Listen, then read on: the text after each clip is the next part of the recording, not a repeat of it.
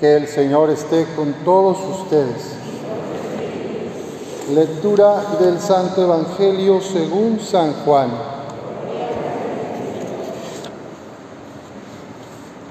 Al anochecer del día de la resurrección, estando cerradas las puertas de la casa donde se hallaban los discípulos, por miedo a los judíos, se presentó Jesús en medio de ellos y les dijo, la paz esté con ustedes. Dicho esto, les mostró las manos y el costado. Cuando los discípulos vieron al Señor, se llenaron de alegría. De nuevo les dijo Jesús, la paz esté con ustedes. Como el Padre me ha enviado, así también los envío yo. Después de decir esto, sopló sobre ellos y les dijo, reciban el Espíritu Santo, a los que les perdonen los pecados, les quedarán perdonados, y a los que no se los perdonen, les quedarán sin perdonar. Esta es palabra del Señor.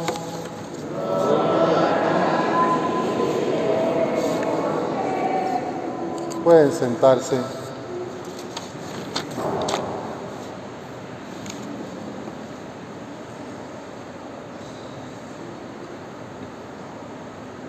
En el verano de 2022,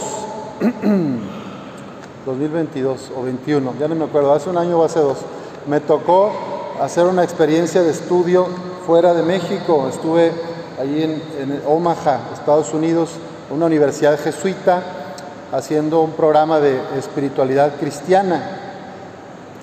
Y nos pidieron, éramos como unos ocho sacerdotes, como unas 15 religiosas y otros 10 o 15 laicos, laicas que trabajaban en colegios católicos, en universidades o en parroquias, un grupo como de cuarenta y tantos.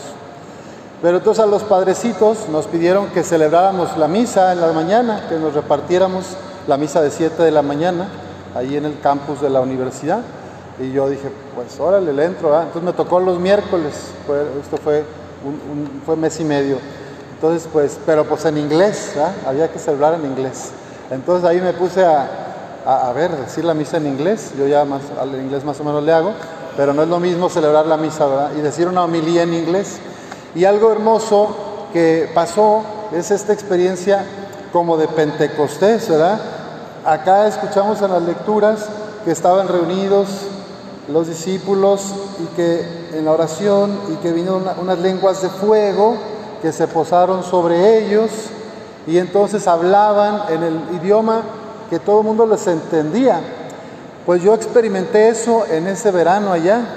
Había monjitas de Asia, de Vietnam, de Singapur, de Tailandia.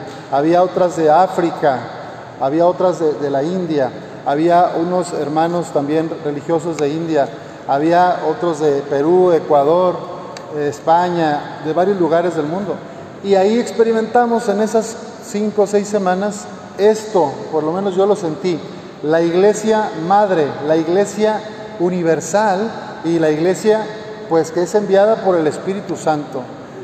Aunque yo no hablaba árabe, ni, Congo, ni el del Congo, ni, ni ni vietnamita, ni alemán, ni hindú, pero yo en el inglés que me inspiró el Espíritu Santo les expresaba lo que me decía la palabra.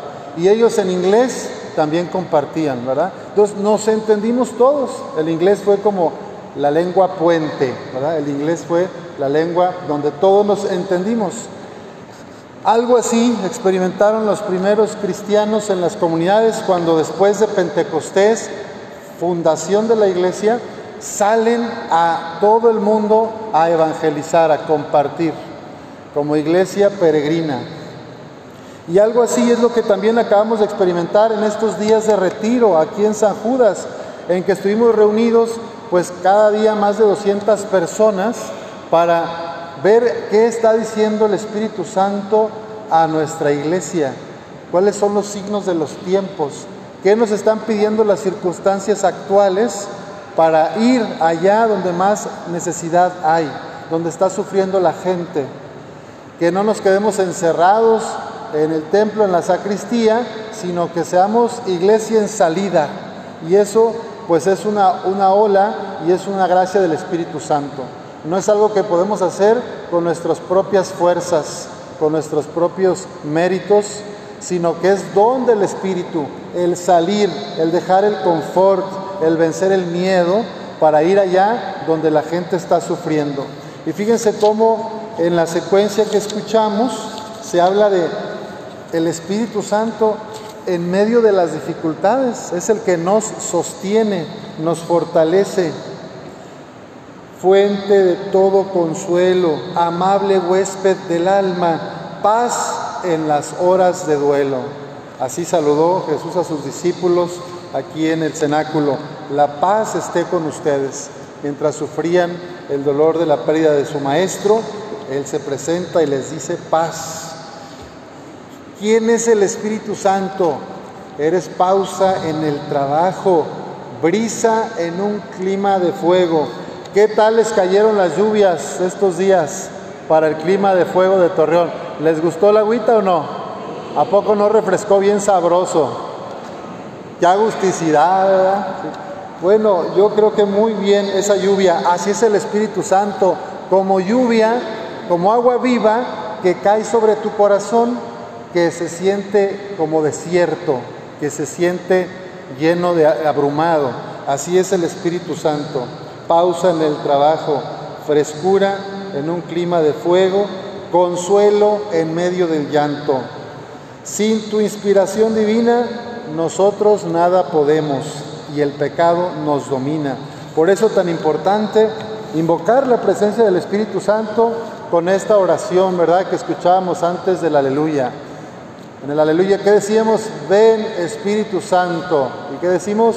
Llena los corazones de tus fieles y enciende en ellos el fuego de tu amor. Porque si no invocamos al Espíritu Santo, no vamos a estar inspirados por su luz, por su guía, por su amor. Si no estoy cerca del Espíritu Santo, ¿a quién le voy a hacer caso? al mundo, al patotas, a mis caprichos, a mi egoísmo. Por eso nada podemos sin el Espíritu Santo, sin tu inspiración divina, los hombres nada podemos y el pecado nos domina. Pidamos a Dios esta gracia de acercarnos, de dejarnos inundar por la luz y la verdad del Espíritu Santo. Y también que tengamos la humildad para escucharlo en los demás, porque el Espíritu Santo no solo habla en el corazón de cada quien, también está hablándome a veces en otras personas y yo no lo quiero escuchar.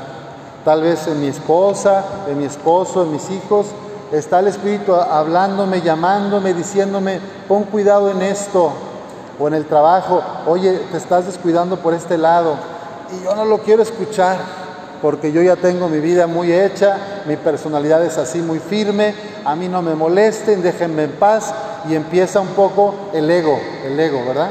Entonces el Espíritu Santo, además de estar en la Sagrada Escritura, en los sacramentos y en la oración, también nos habla a través de las personas que más nos aman y a veces hasta de los que creemos que no, no nos quieren, porque también nos pueden estar dando una buena retroalimentación para ser mejores cristianos. El cuerpo de Cristo, que es la iglesia, tiene muchos carismas, cada uno tiene maneras distintas, pero como decía la palabra de Dios, diferentes servicios, pero un solo espíritu, diferentes ministerios, pero un solo Señor. Y así estuvimos reunidos los de catequesis, las catequistas, los ministerios sociales, los coros, los de la liturgia, los ministros de la Eucaristía, las de medicina alternativa, los voluntarios de migrantes. En esta parroquia hay mucha vida gracias al Espíritu Santo y a ustedes que cooperan con su gracia. Entonces, yo estoy muy emocionado y le doy gracias a Dios de que aquí hay mucha alegría y gozo del Espíritu Santo, porque hay personas que a pesar de sus dolores familiares, que a pesar de sus achaques físicos o de sus limitaciones económicas, dan tiempo a construir la comunidad, dan tiempo a servir en la iglesia, le dedican a Dios, porque no es al Padre Samuel o al Padre Lalo o al Obispo Don Luis Martín. El que sirve en la comunidad con sus dones y carismas, ¿a quién está sirviendo? A Jesucristo, para bien de los hermanos. Y eso es lo que nos enseña San Pablo. Hombres y mujeres que caminan y ponen sus talentos al servicio de la comunidad para lograr el bien común. Pues pidamos al Espíritu Santo que nos dejemos llenar de su luz, de su paz, de su amor y de estos siete dones para que podamos ir a compartir con los demás la alegría del resucitado. Que así sea.